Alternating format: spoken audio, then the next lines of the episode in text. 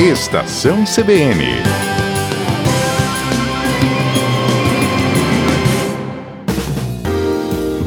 Bioeconomia na Amazônia, com Marcelo Ferronato.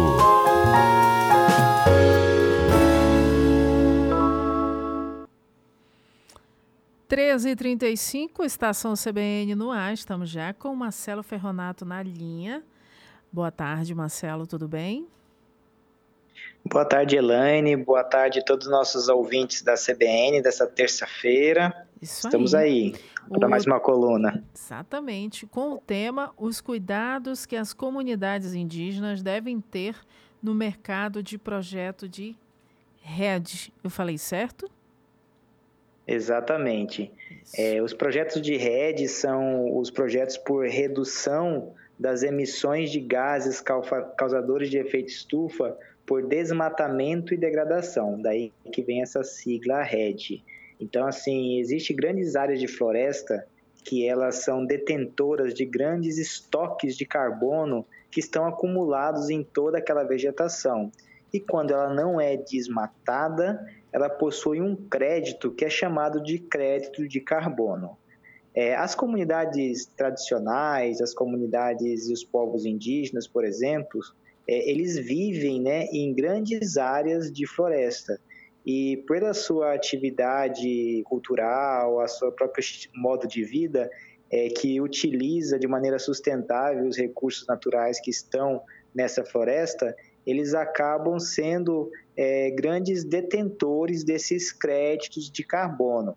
E esses créditos de carbono, obviamente, eles possuem é, um valor comercial que tem aí sido cada vez mais é, colocado no mercado, né, no mercado que chama-se de transações voluntárias de carbono, que são voltados aí a neutralizar emissões de gases de efeito estufa de indústrias, de empresas e de alguns outros tipos de empreendimentos que acabam emitindo é, pela sua atividade econômica esse carbono causando é, aí é, os efeitos do, é, das mudanças climáticas que está tanto debatido assim.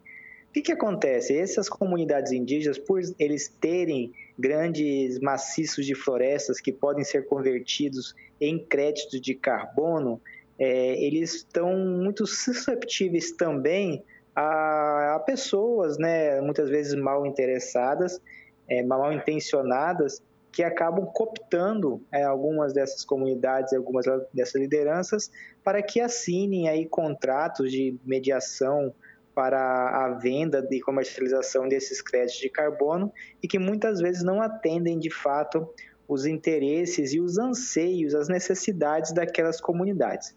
Para isso, na COP16 é, foi criada, que foi a 16 sexta conferência das partes em Cancún, foram criado, foi criado um documento que chamou-se das salvaguardas de Cancún.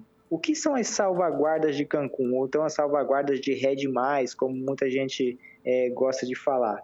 Essas salvaguardas são é, instrumentos né, normativos e também orientações para os desenvolvedores de projetos de carbono, de projetos de rede, de como lidar com essas comunidades de uma maneira que haja transparência é, e, sobretudo, é, minimizando os riscos, né, os impactos negativos relacionados aos projetos de rede e potencializando os impactos positivos para essas comunidades.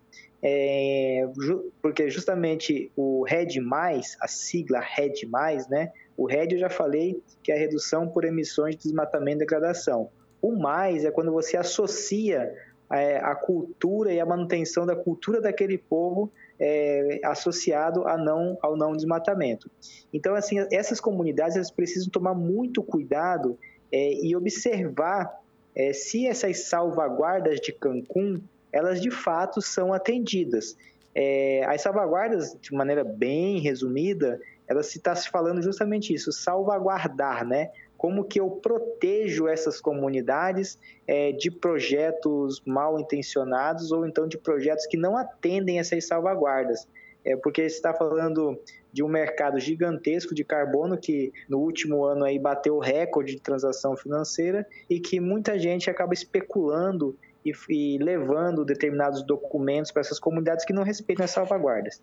Então essas comunidades elas precisam muito estar atentas, é, buscar aí junto a instituições sérias, né, e também os órgãos de governo que realizam esse, esse trabalho ambiental para que não caiam aí em ciladas e acabem assinando contratos que não é, respeitem essas salvaguardas e muito menos o respeitem o conhecimento e os direitos dos povos indígenas e os membros das comunidades locais. Então, uma série de regramentos aí que eu queria trazer hoje, é, porque existe uma movimentação, principalmente depois da última COP em novembro, de, de, de cooptação mesmo, né, de, de busca por, por, comunidades indígenas para que assinem contratos de rede. Então, hoje é mais um alerta para que estejam atentos e não assinem qualquer tipo de contrato aí que pode prejudicá-las no futuro.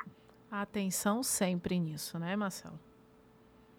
Com certeza. Onde tem dinheiro, às vezes tem aproveitadores, né? Então, a ideia aqui é alertar mesmo para que essas salvaguardas sejam cumpridas e elas estando cumpridas, obviamente, é, os contratos assinados, eles poderão aí é, beneficiar muito essas comunidades que são aí é, detentores de grandes potenciais de crédito de carbono.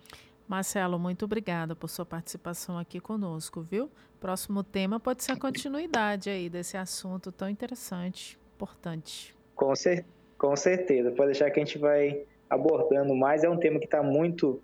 É, tá, tem, tem uma discussão muito calorosa né, a respeito disso e a gente quer contribuir muito com, com, com, o tema aqui nos próximos meses, tá bom? Vamos, já um faço até um convite até aqui. Semana. Já faço até um convite para a gente agendar a sua entrevista no programa Audiência Pública para a gente falar aí sobre esse assunto Opa, também. Tá bom? Com certeza, pode chamar que a gente está à disposição. Obrigada, Marcelo Ferronato, na sua coluna Bioeconomia Obrigado. na Amazônia, falou aqui com a gente os cuidados que comunidade, as comunidades indígenas devem ter no mercado de projeto de rede. 13 e 42 nós estamos no Estação CBN de hoje. Muito obrigada a você, ouvinte, que está ligadinho aqui conosco. Até às 14 horas estamos levando informações para você. É, o, o, a, Ariane, a Ariane e o meu diretor de jornalismo, Benedito Teles, eles sempre falam, né? Olha, o Estação CBN é, é mais. é, é notícia com mais assim, mais alegre, é uma tarde mais sem aquela aquela tensão do, do, da manhã com as notícias, aquela coisa toda é mais leve. E é mesmo, a gente sorri mais, a gente fica mais solto aqui. O Matheus está tá sentadinho aqui, tá tão relaxado. Então, acho que é esse clima do Estação CBN. é por isso que a Ariane gosta tanto de apresentar o Estação CBN, é tudo mais light é mesmo?